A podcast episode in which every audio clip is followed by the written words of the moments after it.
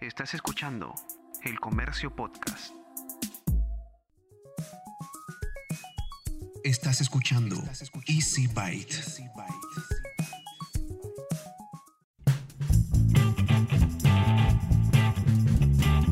Bienvenidos a un nuevo episodio de Easy Byte, el podcast de tecnología del diario El Comercio. Mi nombre es Bruno Ortiz. Esta semana vamos a centrarnos un poco en Huawei, pues acaba de hacer un lanzamiento muy importante en el país. Ya está disponible para la venta, directa y a través de operadores, su nuevo smartphone P40 Pro. Pero, pero, pero, vamos a empezar primero con un par de noticias de interés. Para quienes lo estaban esperando, Samsung confirmó la llegada al Perú del Galaxy Z Flip. Así es, la segunda versión de su smartphone con pantalla que se dobla. En realidad yo lo estoy probando porque la gente de, Samsung me lo ha facilitado y en realidad está Si quieres saber más sobre desde cuándo va a estar disponible, cuánto va a costar, etcétera, etcétera, tienes que estar atento a la sección tecnología y ciencias de la web del comercio porque ahí vamos a compartir toda la información al respecto. De otro lado, la empresa de movilidad eléctrica Green anunció el lanzamiento de Green for You, un plan mensual para alquiler de scooters tanto para uso comercial como uso individual en la ciudad de Lima ante la pandemia del nuevo coronavirus. Las empresas o usuarios interesados deberán escribir a greenersp.grow.mobi. Te lo voy a deletrear. Greeners es G-R-I-N-N-E-R-S-P-E. greenersp.grow g r o w punto mobi m o b i b b grande por si acaso o al WhatsApp 923-862-270. Y finalmente, antes de la ya tradicional realización del Claro Gaming Más Gamers Festival, que este año va a ser íntegramente digital, Más Gamer anunció el primer evento online y totalmente gratuito, el torneo Trust Gaming de Super Smash Bros. Ultimate. Las competencias se van a iniciar este sábado 16 de mayo, van a ser cuatro fechas clasificatorias de las cuales van a salir los 16 finalistas. Recuerda que todo este evento va a ser transmitido a través de la fanpage de Más Gamers. Seguramente ya habrás visto la transmisión en directo que hizo el comercio del lanzamiento del P40 Pro, así como el unboxing en vivo y bastante contenido que hemos publicado al respecto. Además, yo tengo para prueba uno de esos equipos y en las próximas semanas también te voy a contar qué tal me fue con él. Pero ahora te propongo escuchar extractos de la entrevista que le hice hace algunos días a David Moeno, director de Relaciones Públicas de Huawei para Latinoamérica, para que él nos cuente un poco más sobre este nuevo lanzamiento. Perfecto, estimado Bruno. Bueno, pues a ti muchísimas gracias por el tiempo. Siempre es un gusto platicar contigo. En cuanto a la serie P40, Huawei a lo que le está apuntando es a proporcionar fotografía visionaria, fotografía de súper alta resolución las 24 horas a los usuarios. ¿Qué quiere decir esto? Que gracias a que hemos dotado este producto con el, el, sensor más grande, no solo de un P, no solo de Huawei, sino de la categoría y la industria a nivel mundial, es que nosotros podemos darle un nivel de performance altísimo a los usuarios, a los entusiastas de la creación visual en cualquier momento del día. Gracias a que tenemos un sensor Ultravision de 1 sobre 1.28 pulgadas, es prácticamente un sensor de una cámara profesional, es que podemos sacar las mejores fotografías y videos desde las condiciones más adversas, por ejemplo, como la contraluz del sol contra una ventana o en exteriores, hasta la oscuridad prácticamente total de la noche. Eso es lo que estamos ofreciendo, fotografía y video versátil en cualquier situación. No hace falta ser un experto en fotografía o en video, no hace falta tener equipos complicados para estar cazando la luz, para estar iluminando al sujeto, porque nuestro nuevo sistema de cámara, un sistema de cámara cuádruple Ultravision Leica que estamos presentando con el Huawei P40 Pro se va a encargar de darnos la mejor calidad. De hecho, sumando el tema del sensor con los algoritmos y las tecnologías de inteligencia artificial, como por ejemplo XD Fusion Engine, que nos permite optimizar las fotografías, no nada más a nivel de detección de imagen, como hemos estado haciendo eh, desde hace ya muchos años, podemos obtener información de cada cámara del dispositivo, fusionarla y optimizar estas imágenes finales a nivel de píxeles. Eso también es una parte importante. Entonces estamos viendo cómo la, la, simbiosis, la combinación entre el hardware, como te decía, el sensor, las ópticas, el procesador de señal de imagen de quinta generación y mucho más, con el software, la parte de los algoritmos de inteligencia artificial, nos van a dar imágenes de calidad profesional. David, a ver, yo he tenido la suerte también de, de, probar hace poco el Mate 30 Pro. Desde hace unos días estoy con el, con el P40 Pro también y hay algo que me ha quedado bastante claro. Por ejemplo, cuando lanzaron el, el equipo anterior, desde cómo estaban cuando apareció el Mate 30 Pro hasta hoy que llega el P40 Pro, pese a, a la limitación esta de no poder trabajar con Google, como que el ecosistema de, de, Huawei ha madurado bastante en este corto tiempo, ¿no? Definitivamente tu valoración no podría ser más correcta, amigo. Casi casi respondiste la pregunta por tu cuenta. Me, me, me da muchísimo gusto que, que, sea tan evidente este cambio que mencionas. De hecho, la situación es esta, como tú sabes, App Gallery, si bien no es un servicio nuevo, es un servicio que ya tiene, bueno, en el mundo, cerca de, de una década como tema de distribución de aplicaciones y en mercados occidentales como Latinoamérica acaba de cumplir exactamente dos años en el mes de abril. La lanzamos en abril de 2018 y entre ese periodo, es más, más bien como tú lo dices, entre hace tres meses, seis meses y hoy vemos diferencias bastante grandes, diferencias incluso puntuales, como mencionas. Esto se debe a que hemos dedicado una gran cantidad de, de recursos profesionales al crecimiento de App Gallery de nuestro ecosistema. Para ponerte varios ejemplos, globalmente tenemos un equipo de más de 3.000 ingenieros que están dedicados única y exclusivamente a la parte del desarrollo de App Gallery, pero también la historia localmente es muy positiva. Tenemos también equipos en todos los países, en los 170 países en los que trabajamos, incluidos por supuesto los mercados latinoamericanos insignia como Perú. Tenemos equipos locales que se encargan del desarrollo de, del ecosistema a nivel técnico y a nivel negocio. Estamos trabajando ya con más de 1.3 millones de desarrolladores, de partners alrededor de todo el planeta y esto es lo que nos ha impulsado a convertirnos en la tercera tienda de aplicaciones más grande e importante del mundo en tan solo estos cortitos dos años. Vamos a continuar trabajando así, vamos a poner otros ejemplos, tenemos programas de incentivos muy importantes a nivel mundial. Estos programas de incentivos nos ayudan justamente a apoyar a estos desarrolladores de la siguiente forma y no nada más de forma económica, claro que tiene que ver, pero por ejemplo tenemos dos escenarios que hemos encontrado sobre todo en, regiones como América Latina, en donde por ejemplo encontramos un desarrollador pequeño eh, pero muy capaz, con capacidades de ingeniería y tecnología elevadas que nos dicen, bueno, yo tengo una aplicación, un servicio en el tintero, tengo todo el desarrollo listo, simple y sencillamente no sé cómo monetizarla o comercializarla. No hay ningún problema, tenemos un equipo experto que puede apoyarlos a hacer eso. Ahora, la otra cara de la moneda. Tenemos eh, también algunos partners que nos dicen, tengo yo una gran idea para una aplicación o un servicio, podríamos convertirla en, en, en, una historia de éxito, pero no tengo el conocimiento técnico para generar, por ejemplo, o manipular algoritmos de inteligencia artificial. Huawei se los va a proveer, Huawei los va a apoyar. De hecho, como tú bien sabes, todos nuestros SDKs, los Software Developer Kits, son de código abierto, como la gran mayoría de, de los temas de software que nosotros generamos en Huawei a nivel mundial. Y eso nos ha permitido nutrir a estos desarrolladores con estas tecnologías clave para que continúen con el desarrollo de sus proyectos y aplicaciones. Estas son partes muy importantes porque son el pilar de la construcción de un ecosistema más seguro, un ecosistema abierto, un ecosistema inteligente, un ecosistema hecho a la medida, no nada más para los perfiles de producto, como tú muy bien mencionas, sino para los perfiles de los usuarios. Ahora, eh, estamos bien conscientes que todavía hay un camino para recorrer. De hecho, eh, a principios de este año, nuestro CEO, el señor Richard Liu, comentó en una presentación donde daba algunas de estas actualizaciones de App Gallery que este camino va a tardar en cuanto al desarrollo de, de, nuestra tienda y nuestro ecosistema uno o dos años más para, para verdaderamente ser ya es robusto, pero para verdaderamente tener virtualmente todo lo que el usuario busca. Y estamos trabajando en eso. Inclusive dentro de App Gallery mismo tenemos una función muy interesante que se llama lista de deseos o wish list. Tú, por ejemplo, estás buscando una aplicación muy, muy específica que solamente tú y un puñado de otros consumidores eh, peruanos, por ejemplo, utilizan.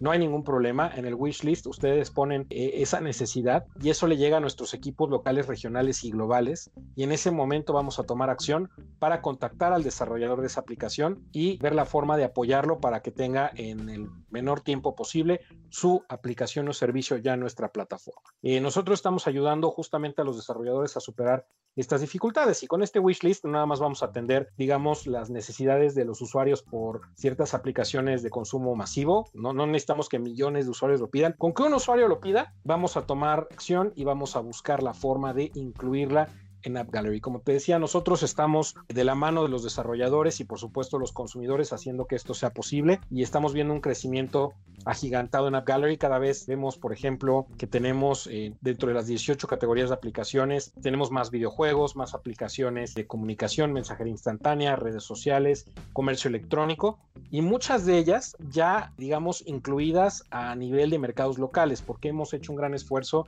en acercarnos a los desarrolladores locales, por más grandes o pequeños que sean, eh, por ejemplo, a los bancos, como te decía, el comercio electrónico que es tan importante, sobre todo en estas fechas, los medios, de comunicación masivos, en fin. Que al final del día nuestros productos de smartphone y tablet continúan siendo Android por completo. Eso hace que el desarrollo o, o los cambios que tengan que hacer los desarrolladores sean muy, muy mínimos. Entonces, más que otra cosa, es una cuestión de tiempo, no de si se van a subir o no, es simple y sencillamente el tiempo que les toma el adaptar sus aplicaciones o servicios a nuestra plataforma y ya está. De hecho, nuestros sistemas para admitir estas aplicaciones son a la vez sencillos pero extremadamente seguros. Una aplicación que ya está lista pasa por cuatro filtros de seguridad muy estrictos, déjame decirte, eh, a nivel local, regional y global, pero el proceso es relativamente rápido. Un desarrollador que ya tiene una aplicación lista para nuestra plataforma puede tenerla publicada entre cuatro o cinco días o una semana más tardar, pero como, como dijo nuestro CEO, como te decía a principios de año, no se trata de si van a estar o no van a estar, al final del día todas van a estar y simple y sencillamente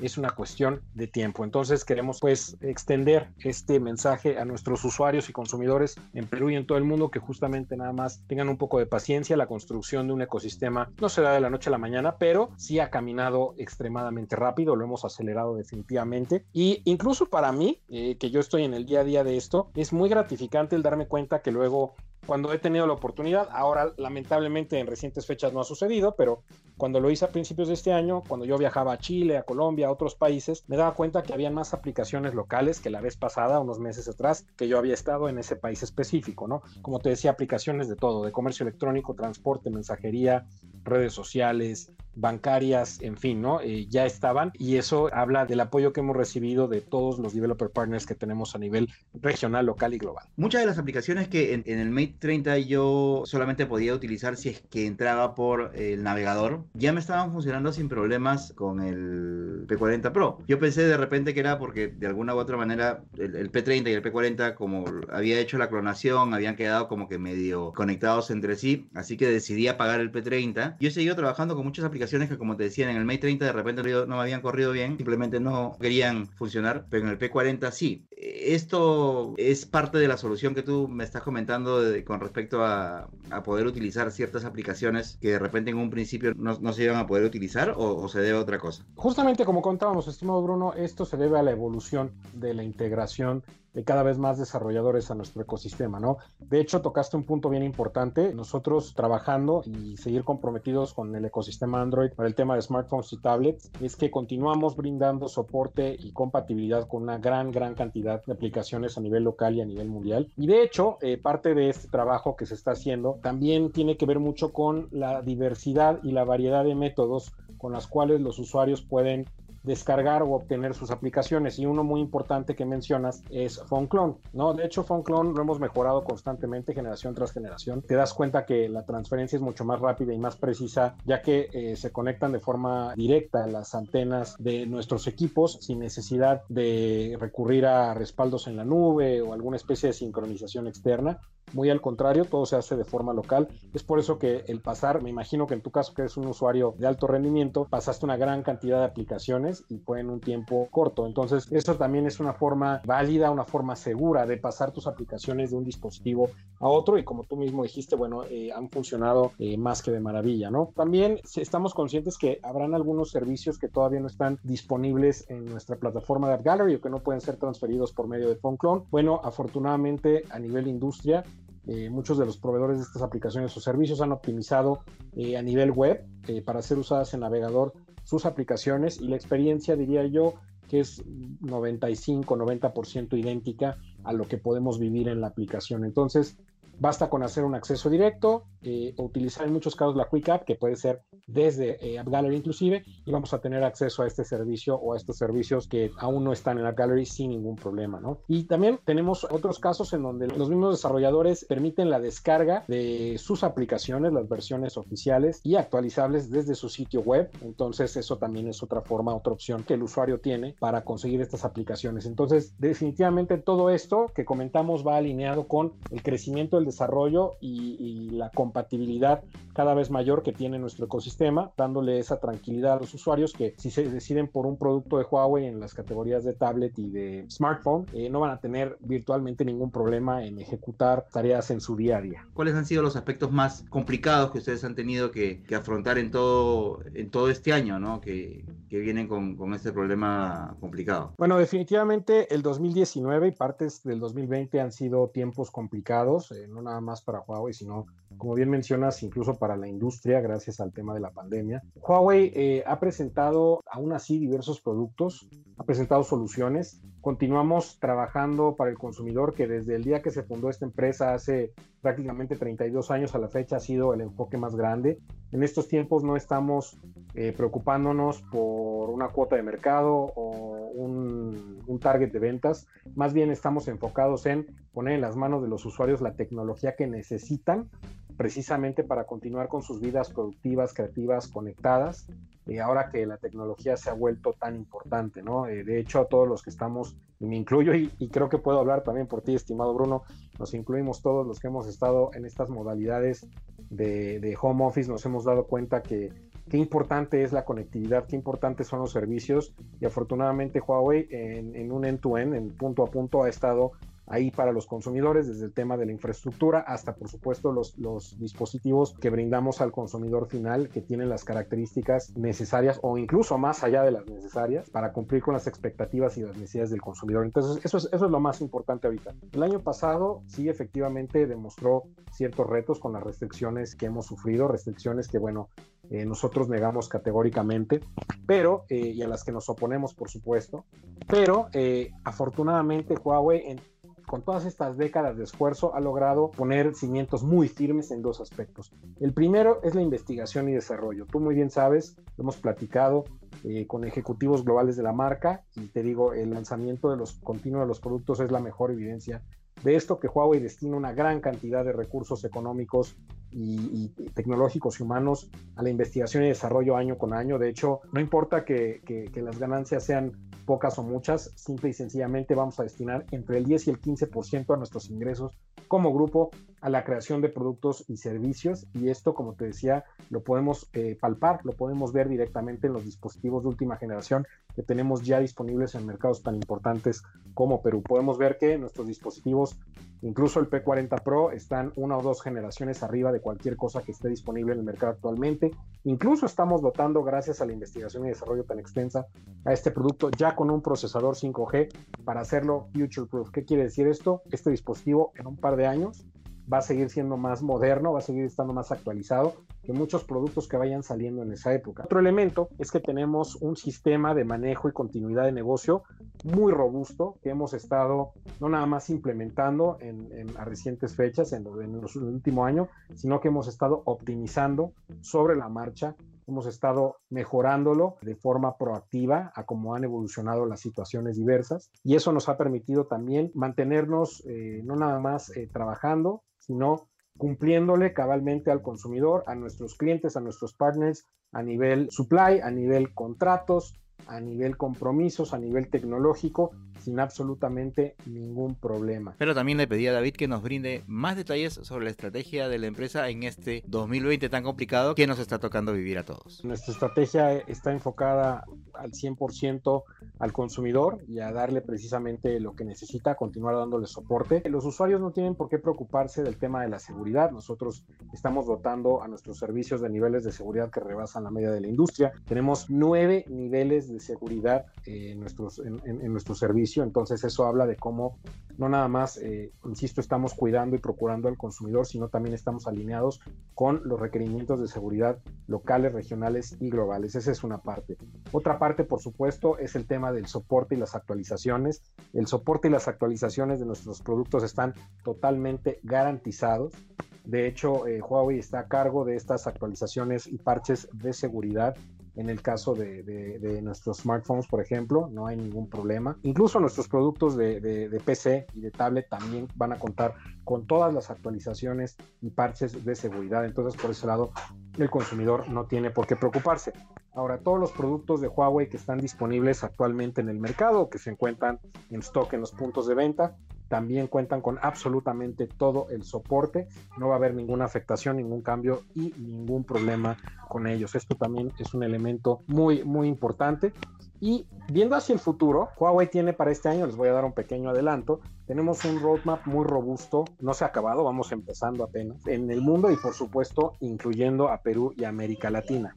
Tenemos un roadmap que incluye, por supuesto, productos eh, de gama alta. Eh, tú sabes que le hemos estado apostando a esta gama con, justamente con Pay, con Make, eh, con muchísimo éxito a nivel mundial pero también vamos a continuar lanzando productos de otras categorías. vamos a reforzar las series Y, las series Nova.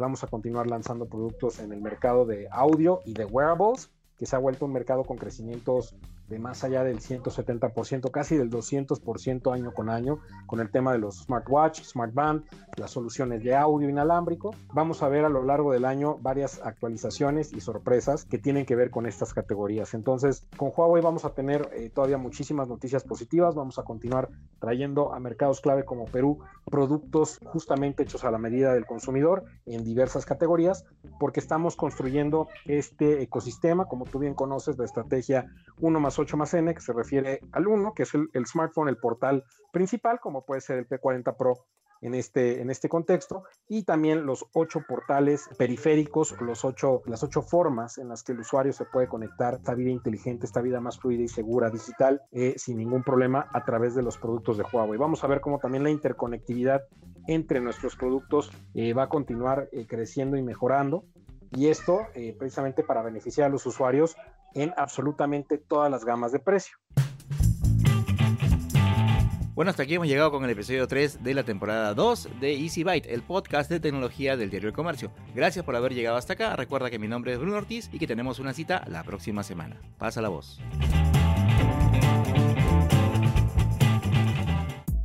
Esto fue El Comercio Podcast.